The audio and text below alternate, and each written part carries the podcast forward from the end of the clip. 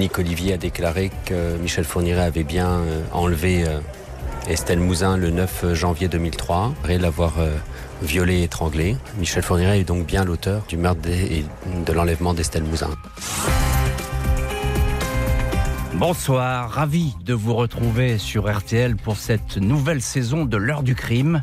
Chaque soir de 20h à 21h, très heureux, vraiment très heureux de partager avec vous ce rendez-vous. Les plus assidus d'entre vous ont sans doute noté euh, que le générique, le fameux générique de l'heure du crime a changé, mais l'heure du crime, elle ne change pas.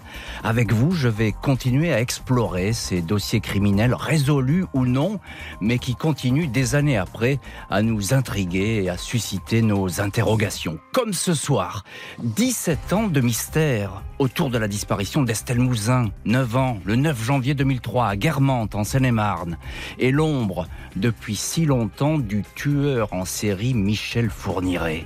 Affaire qui hante la chronique criminelle, mais dont le voile se déchire. Vendredi, Monique Olivier, celle qui fut l'épouse de Fourniret, a expliqué sur un ton calme, face à la juge d'instruction, comment son ex-mari avait abrégé la vie d'Estelle Mouzin, l'avait séquestrée, violée, étranglée dans une maison de Ville-sur-Lume, dans le massif des Ardennes.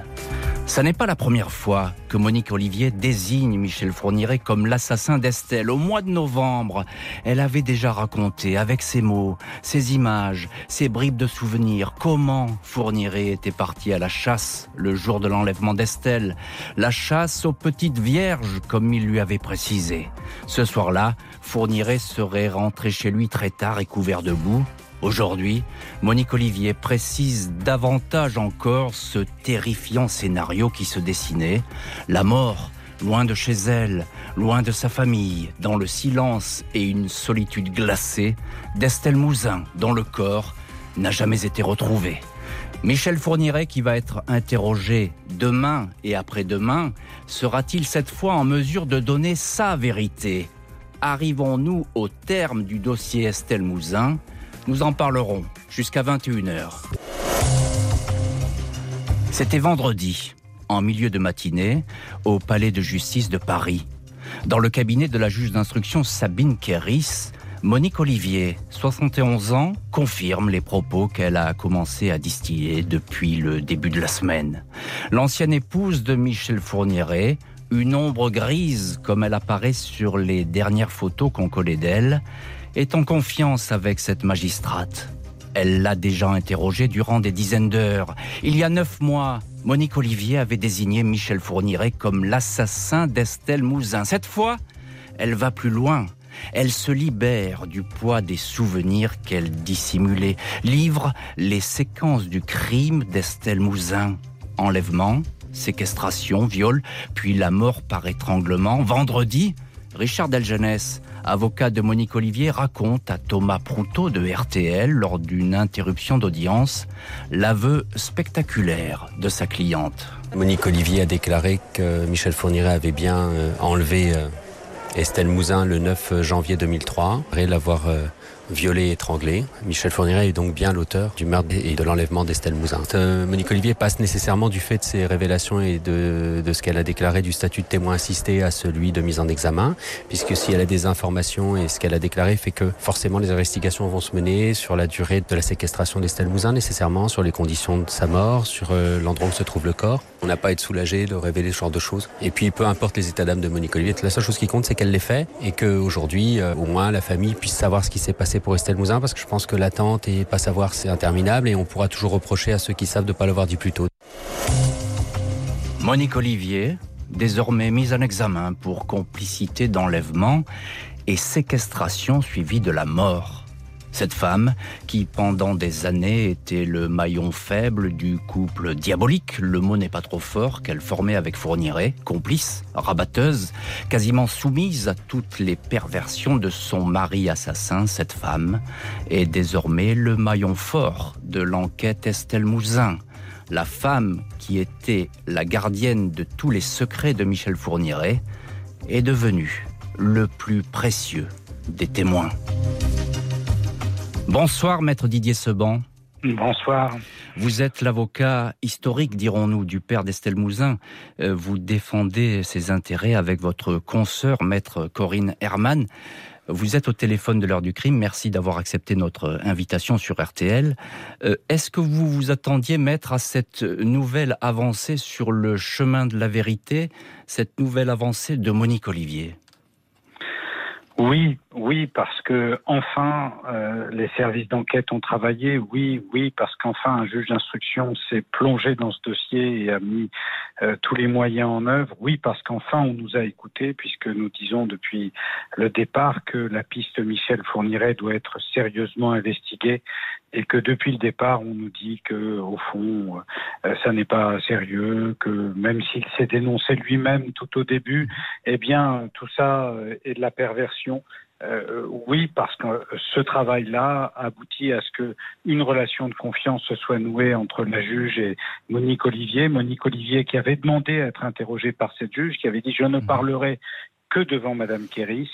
Et donc, euh, nous pensions que des avancées importantes pouvaient être faites. Vous savez, ça nous fait penser aux aveux de Monique Olivier devant les policiers belges il y a bientôt euh, 15 ans, mhm. euh, qui, euh, qui avait avoué au bout d'un an d'investigation, d'interrogatoire, de, de mise en, en, confiance, qui avait avoué une dizaine de crimes.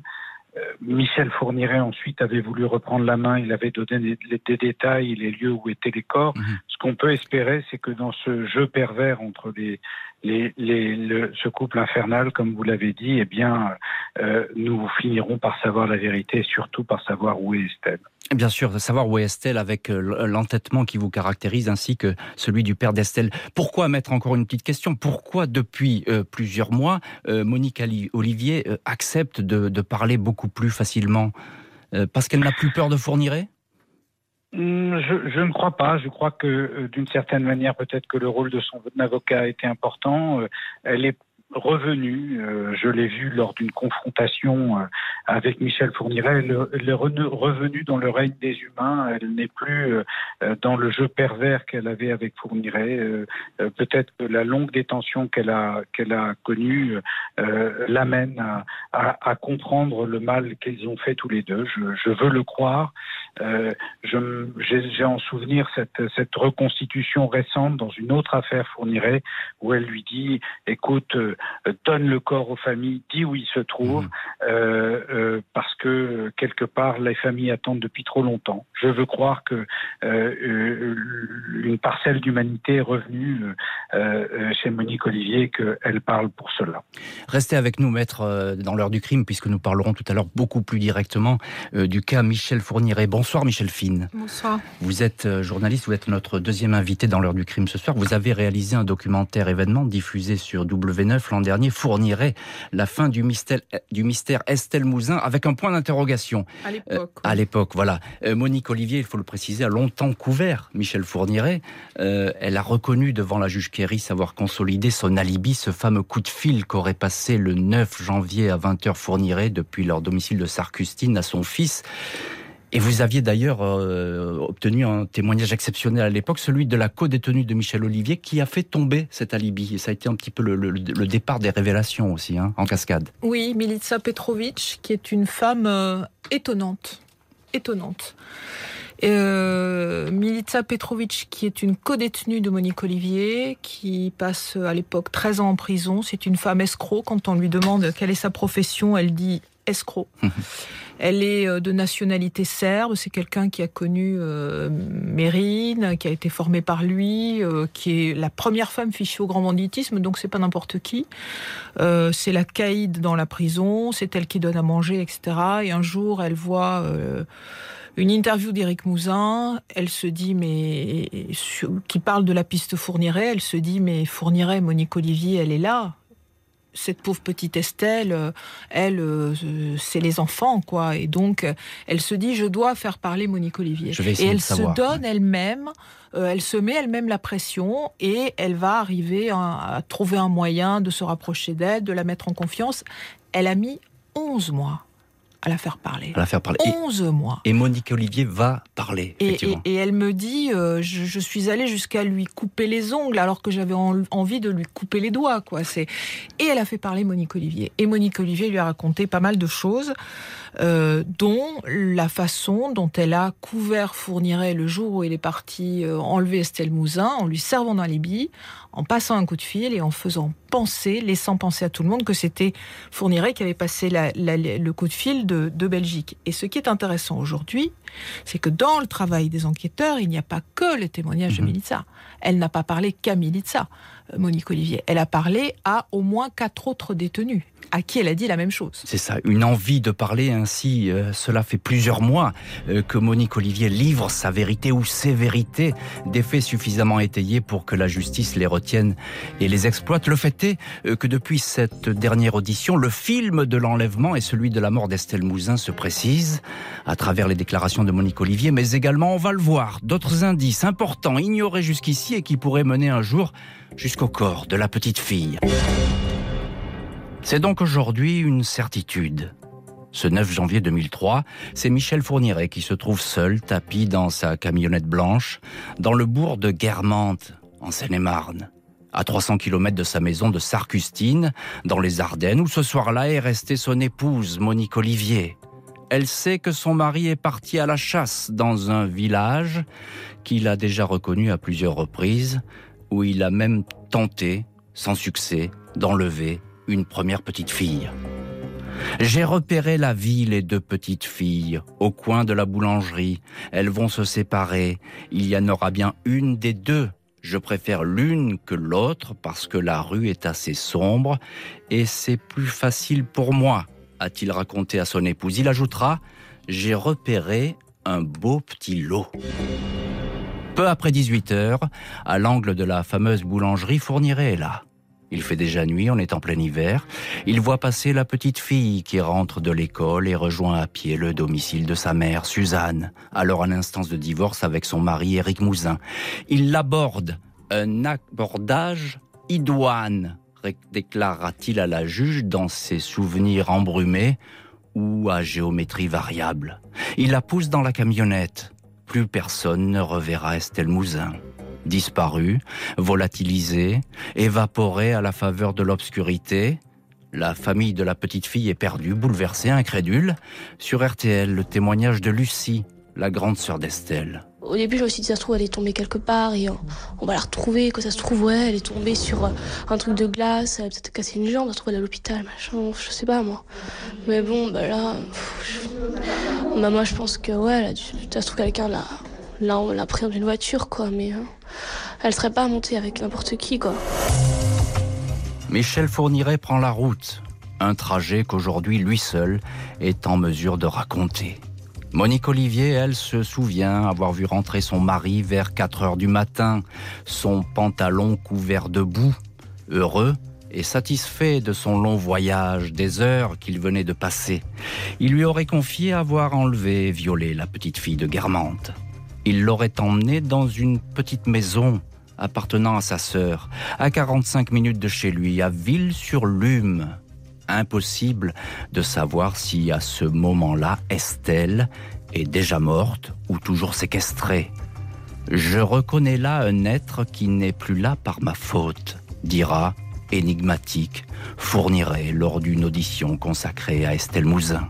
Les fouilles au numéro 15 de la rue des Jardins, l'adresse de cette maison où la petite fille aurait donc vécu ses dernières heures. Ces fouilles n'ont pour le moment rien donné.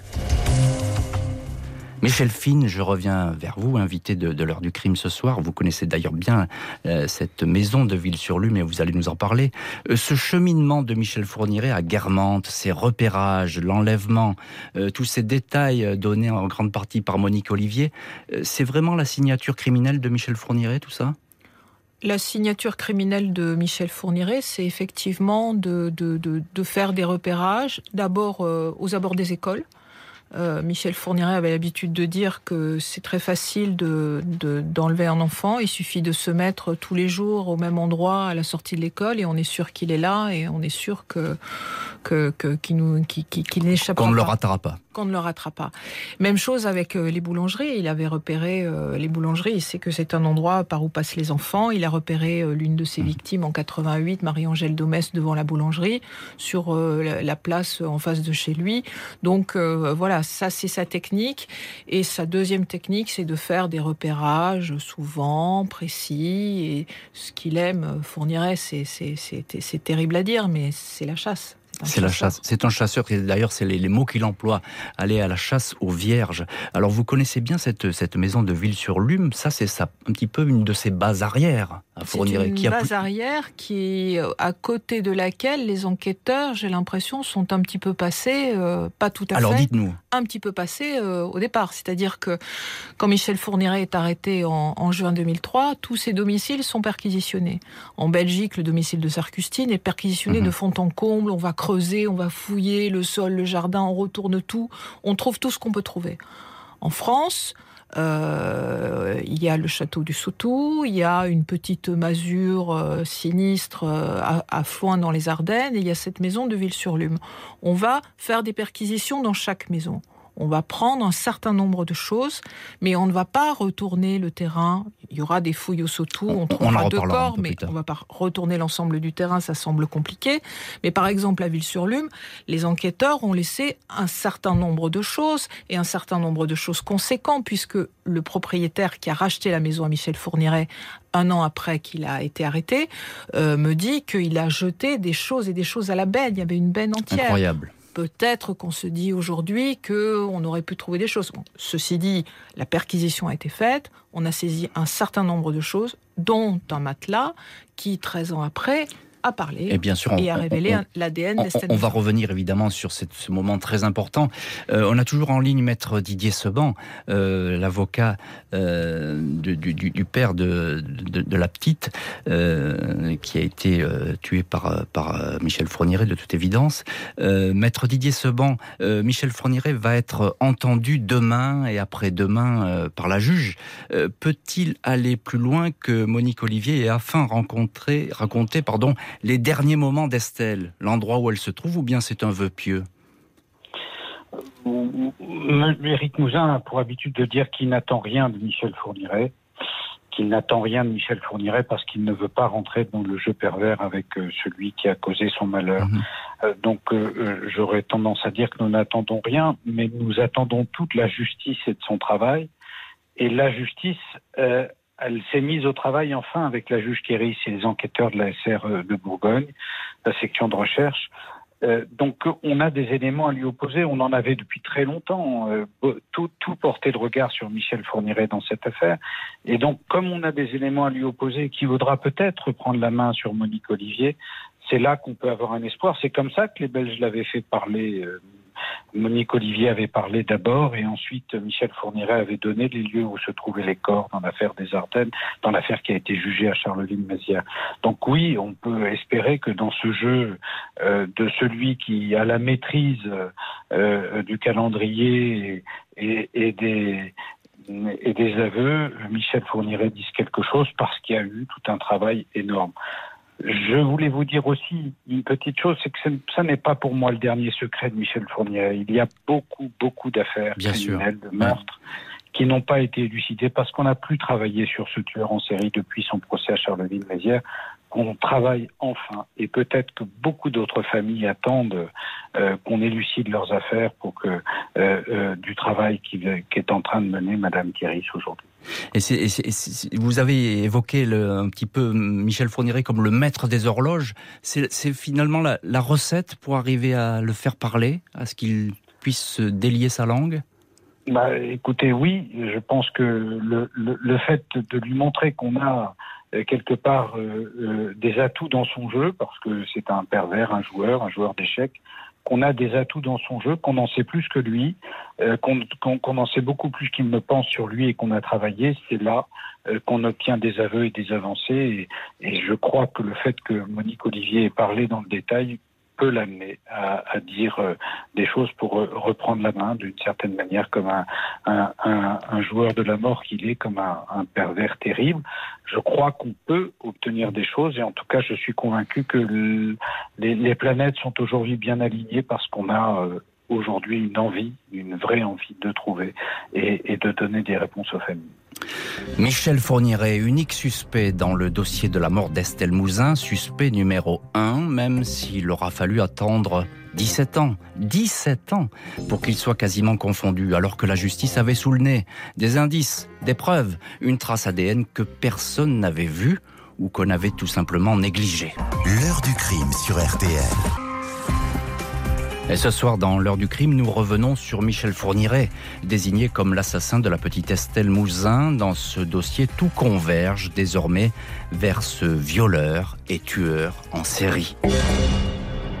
Dans les heures, les jours, et les semaines qui suivent la disparition de la petite Estelle Mouzin, 350 maisons sont perquisitionnées, 170 policiers mobilisés, 300 gendarmes seront même déployés pour bloquer les accès à Guermantes et encadrer des battues. Aucune trace d'Estelle, dont la France entière découvre alors le visage juvénile sur une photo affichée partout.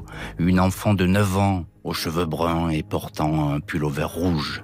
Visage emblématique qui va devenir le symbole des rapts d'enfants puis celui des affaires criminelles non élucidées. À l'époque, la police judiciaire fait évidemment le tour des suspects potentiels, notamment les criminels pédophiles.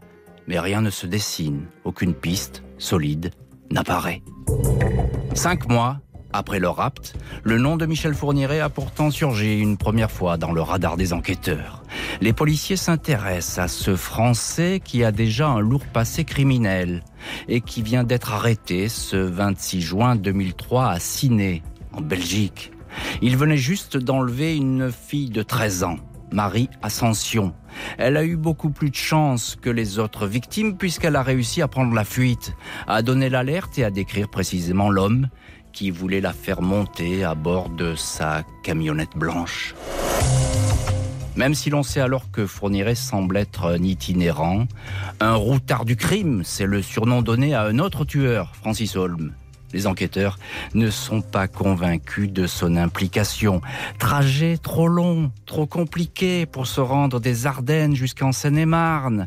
La neige tombée en abondance qui rend les routes mauvaises. Et puis bien sûr, le fameux alibi le coup de fil qu'il passe à son fils depuis son domicile de Sarcustine à l'heure de l'enlèvement.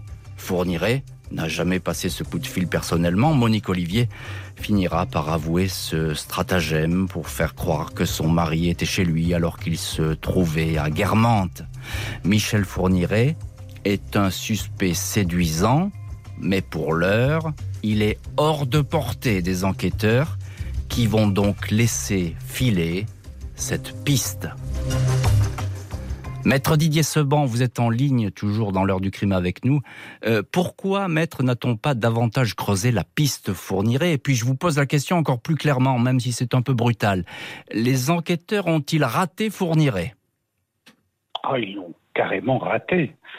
Euh, quand les Belges remettent euh, Michel Fourniret à la France, ils disent aux enquêteurs français, c'est lui dans Estelle Mouzin quand euh, Michel Fourniret écrit au président de la Chambre d'accusation pour dire je veux être jugé dans l'affaire Estelle Mouzin, dans l'affaire Paris, dans l'affaire Domèche, et dans, trois crimes qu'il va ensuite reconnaître où il faudra le, le, le, 10 ans, 15 ans pour qu'enfin ces affaires soient euh, instruites sérieusement par la juge Kéris. Mais non, on nous dit c'est un pervers, on nous dit ah tout ça s'est passé en Seine-et-Marne, c'est bien loin de ses bases dans les Ardennes. On nous dit qu'il y a cet alibi qui ne tient pas, puisque le fils de Michel Fourniret et sa belle-fille diront n'avoir jamais reçu cet appel. Euh, on, nous oppose, euh, même les enquêteurs diront à la radio qu'à 99,99%, ça n'est pas Michel Fourniret. Mmh. Au fond, on ne veut pas de cette piste parce que elle vient euh, par d'autres enquêteurs, parce qu'elle vient par les avocats du père. Nous avons fait trois tonnes de demandes à demander au juge d'aller vérifier, d'aller vérifier les traces ADN. Il y a 20 traces ADN dans la camionnette de Michel Fourniret.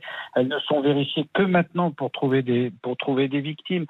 On écartera cette piste parce qu'on ne sait pas en France enquêter sur les tueurs en série. On, prend fait par fait, on ouvre une instruction euh, euh, à Versailles pour euh, Farida Amish, une, jeune femme qui l'a mhm. tué. On ouvre une instruction à Meaux pour Estelle Mouzin. On ouvre une instruction à Paris pour Demèche et Paris. au fond, on ne coordonne pas les efforts sur les tueurs en série, on ne met pas en perspective leur parcours criminel. Elisabeth Brichet, qui l'a enlevé au sortir d'une boulangerie en Belgique, c'est la copie conforme d'Estelle Mouzin. Il attendra trois heures sa sortie de la boulangerie et on ne met pas en rapport cela. On ne connaît pas son parcours. On ne sait pas que le premier endroit où il a été lorsqu'il est sorti de prison, c'est en Seine-et-Marne, mhm. à, à, 500 mètres de Guermantes. On ne sait pas que sa fille travaillait à Guermantes, a travaillé à Bussy-Saint-Georges. Enfin, on ne met pas en perspective le parcours criminel d'un tueur comme Michel Fourniret. On part simplement des faits, on va enquêter sur la proximité, mais on ne sait pas imaginer euh, que euh, celui-là peut être le tueur alors qu'il n'y a pas tant, et heureusement je le dis aux auditeurs euh, d'RTL, il n'y a pas tant de tueurs d'enfants, il y en a malheureusement quelques-uns, et ces quelques-uns, on ne sait pas faire leur parcours criminel. C'est ce qui nous manque terriblement aujourd'hui dans notre pays et que nous espérons voir réformer. Michel Fourniret, insaisissable, même si aujourd'hui un détail stupéfiant a surgi dans le dossier. C'est presque incroyable, mais il aura fallu attendre 17 ans pour enfin connaître le résultat d'un prélèvement ADN effectué à l'époque. Un prélèvement sur un matelas saisi dans la fameuse maison de la rue des Jardins à Ville-sur-Lume, adresse qui a de toute évidence servi de lieu de détention et de cave aux sévices à Estelle Mouzin. Un autre ADN retrouvé sur ce matelas appartient lui à une autre victime de et Céline Saison, tuée elle trois ans plus tôt en 2000. Dès 2003, même si les techniques de police scientifique n'étaient peut-être pas aussi avancées qu'aujourd'hui, on aurait pu donc savoir que Estelle avait séjourné dans l'une des caches de Fourniret. Maître Seban, je reviens à nouveau vers vous. Votre consoeur Corinne Herman nous disait vendredi être très en colère par cette découverte tardive. Vous partagez ce sentiment?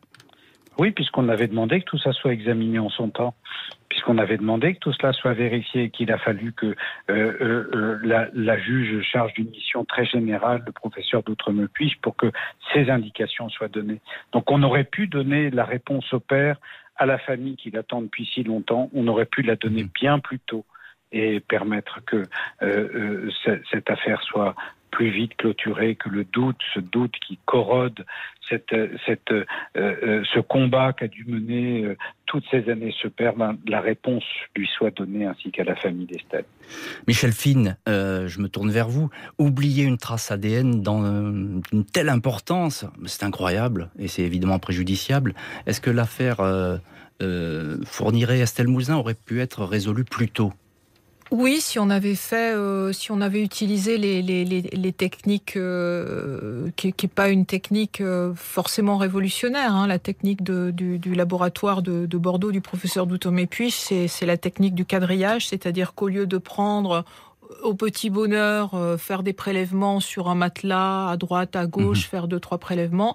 Lui, il prend euh, les vêtements ou les matelas, il les quadrisse et il fait des petits carrés de 3 cm de côté et dans chaque euh, petit carré, il fait un prélèvement. Donc il quadrille l'endroit, l'envers et chaque côté. Donc il ne passe à côté de rien. C'est grâce à cette technique qu'il a trouvé l'ADN de Pascal Jardin dans l'affaire du meurtre de Christelle Blétry et c'est grâce à cette mhm. technique qu'on trouvera peut-être d'autres ADN là où ils n'avaient pas été trouvés.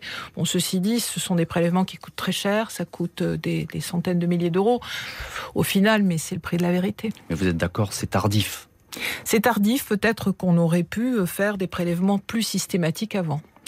Monique Olivier a donc percé une première brèche dans le mur de la vérité dans le dossier Estelle Mouzin. La juge Sabine Kéris, à force d'acharnement, de persuasion, n'est plus très loin de la résolution de cette énigme criminelle. Mais est-ce que le principal intéressé, le tueur lui-même, Michel Fourniret, est décidé à livrer sa vérité? Une nouvelle fois, la juge Sabine Kéris va donc entendre Michel Fourniret. Demain, mardi et puis mercredi. Le plus souvent, l'homme témoigne de manière fragmentaire. On s'y perd un peu d'ailleurs avec Fourniret. Il faut savoir le décrypter le décoder. On ne sait d'ailleurs pas si c'est lui qui organise sciemment ce jeu du chat et de la souris, s'il s'en délecte ou bien si sa mémoire, qu'on dit défaillante, lui joue des tours.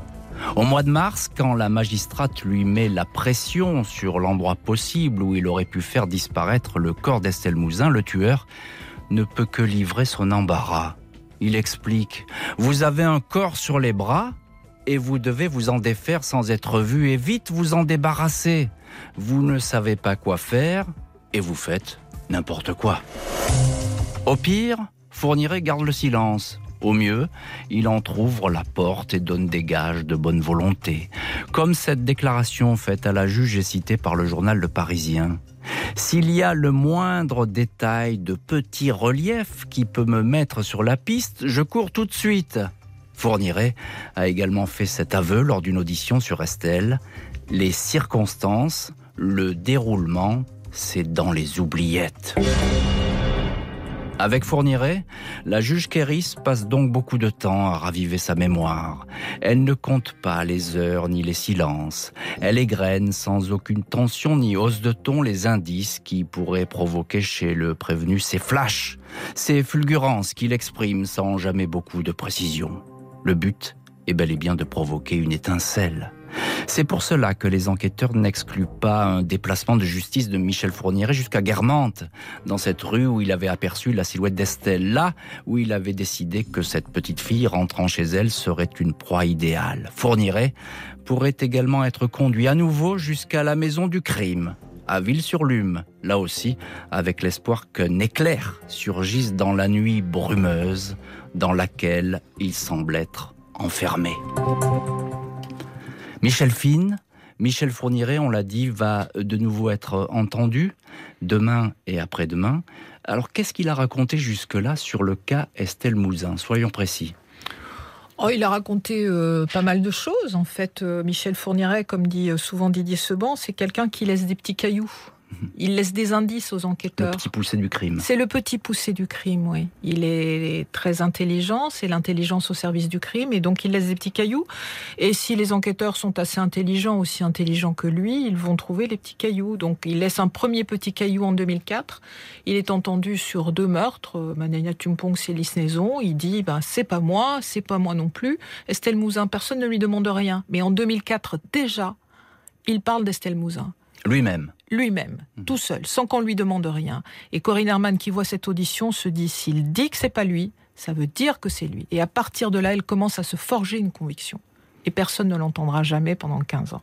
La deuxième fois qu'il en parle, il écrit à la justice. Il va être jugé à Charleville-Mézières. Il dit Je veux être jugé. C'est pas moi, mais je voudrais être jugé aussi mhm. pour le meurtre de deux victimes, plus Estelle Mouzin. Donc il en reparle. Il en reparle. Tout seul, mhm. sans qu'on lui demande rien. Donc là, il a toute sa mémoire. Il a toute sa mémoire. Il a encore euh, une bonne partie de sa mémoire aujourd'hui. Vous, nous le préciserez. 2015, euh, il est entendu par la juge Sabine Kéris, la juge d'aujourd'hui, huitième juge d'instruction du dossier, soit dit mhm. en passant, qui lui demande, bon, vous avez donné ces trois noms, pourquoi ces trois noms? Et il lui dit, si ces jeunes filles n'avaient pas croisé ma route, elles seraient peut-être vivantes aujourd'hui quelques, quelques temps plus tard, sur une autre audition, il va dire Estelle Mouzin, il y a peut-être là quelque chose à creuser. C'est sinistre, mhm. c'est pitoyable. Mais à chaque fois, il joue euh, et il ne cesse de parler d'Estelle Mouzin, dont on se rend compte finalement que c'est un cas euh, qu'il a étudié, euh, pour lequel il s'est construit un alibi solide extrêmement solide et pour lequel il a encore semé des petits cailloux. Il a semé des petits cailloux. Alors ça, c'est absolument fascinant. Hein, c'est que euh, on a le sentiment, et c'est le cas d'ailleurs pour beaucoup de tueurs psychopathes, c'est qu'il est enfermé dans un monde de signes, fournirait, euh, d'allusions. C'est presque un langage ésotérique.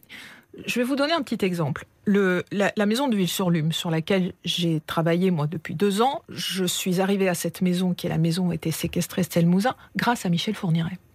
Parce que je suis allée dans le dossier, le dossier belge, le dossier français, et j'ai relu les premiers tomes du dossier. J'ai tout relu. Et je cherchais quelque chose qui pouvait ramener à cette période du 9 janvier 2003 un ticket de caisse, n'importe quoi, euh, un chèque, euh, je, ne sais quoi. Et je tombe sur un fax que Fourniret envoie à son frère. Euh, Estelle est enlevée le 9 janvier Mhm. à 18h. Le 12 janvier, deux jours et demi plus tard, à 10h30, il envoie un fax à son frère en disant euh, Sommes de retour de l'étranger, sommes passés à Ville-sur-Lume, bravo pour la dératisation, bonne année, Michel. On sait qu'il a séquestré la petite à cet endroit. On ne sait pas combien de temps, mais donc on est dans la période. On est deux jours et demi après. Il envoie un mail à son frère, un, un Un fax. fax. à son frère, en, en lui disant Ville-sur-Lume. Moi, je suis persuadée qu'il a laissé un indice et que c'est et, il s'est dit, si je me fais arrêter, quelqu'un trouvera peut-être l'indice. Mais en faisant ça, il donne une indication. Donc, comme C'est disait. quand même fascinant. Bien sûr, c'est absolument fascinant et, et captivant et presque hypnotique. Mais euh, comme le disait Maître Seban, euh, il faut qu'il ait la main sur le dossier pour coopérer, fournirait, pour qu'il puisse parler. Oui, pour qu'il puisse C'est lui, parler, c'est il- lui le, le patron, quoi, en quelque Voilà. sorte. De, de la même façon que pendant son procès à Charleville-Mézières, il, il, se, il se prenait pour le président. C'est lui qui voulait diriger l'audience. C'est lui qui veut diriger l'enquête.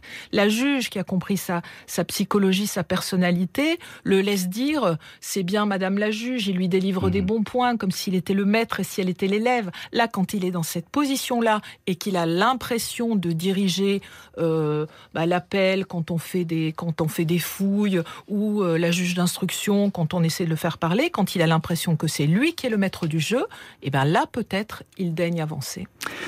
L'affaire Estelle Mouzin, qui arrive à l'épilogue, approche donc du dénouement, mais n'est pas arrivée à son point final. Toutes les recherches, les fouilles entreprises se sont, on l'a dit, soldées par des échecs. Et l'apaisement pour la famille d'Estelle, notamment pour son père, Éric Mouzin, qui n'a jamais cessé de se battre pour que la vérité surgisse. L'apaisement ne viendra, on le sait, qu'avec la découverte du corps enterré, quelque part, sans doute, dans la terre des Ardennes. L'heure du crime sur RTL. Jean-Alphonse Richard. L'heure du crime consacrée ce soir à Michel Fourniret, à ses derniers rebondissements dans l'affaire Estelle Mouzin, les déclarations de son ex-épouse Monique Olivier, une trace ADN, tout confirme que le tueur en série a bien enlevé, séquestré, violé et tué la petite fille. 17 ans que Éric Mouzin, le père d'Estelle, court après une vérité qui aujourd'hui se précise. Un père qui s'est battu longtemps contre des moulins, qui a tout fait pour que le nom de sa fille ne tombe pas dans l'oubli et a été parmi les premiers à insister sur le cas Fourniret. Dès 2013, il avait déjà la conviction que Michel Fourniret était bien le prédateur qui se cachait derrière l'enlèvement de sa fille. Nous allons demander prochainement avec euh, Didier Seban et Corinne Herman la vérification d'un certain nombre de points sur la partie fournirait du dossier pour que, une fois pour toutes, on ait le maximum de réponses permettant de décider si euh, fournirait doit être gardé dans le dossier ou totalement écarté. Moi, je considère aujourd'hui que cet aspect du dossier reste à traiter, même si les enquêteurs, certains enquêteurs, euh, considèrent que tout a été fait et que Michel Fourniret n'est pas dans le dossier. Mais je crois qu'il faut faire une vérification euh, systématique et approfondie pour en avoir euh, le cœur net une bonne fois pour toutes. Pas beaucoup d'écho à cet appel prémonitoire que Rick Mouzin ne va cesser de marteler, soutenu en cela par ses avocats Didier Seban, Corinne Herman. Si le scénario de la mort d'Estelle ne fait plus de doute et livre ses contours, l'interrogation principale d'Éric Mouzin reste sans réponse. Où est enterré le corps de sa fille? Où repose-t-elle? La maison de Ville-sur-Lume n'a jamais révélé de sépulture. Elle a pourtant été fouillée de fond en comble. La juge Kéris avait mobilisé des moyens exceptionnels pour ce chantier. La section de recherche de la gendarmerie de Dijon avait ainsi mis sur pied un dispositif spécial pour tenter de percer la cave de la maison fournirait avait affirmé qu'il avait coulé ici une dalle de béton. Vrai ou faux, il fallait vérifier.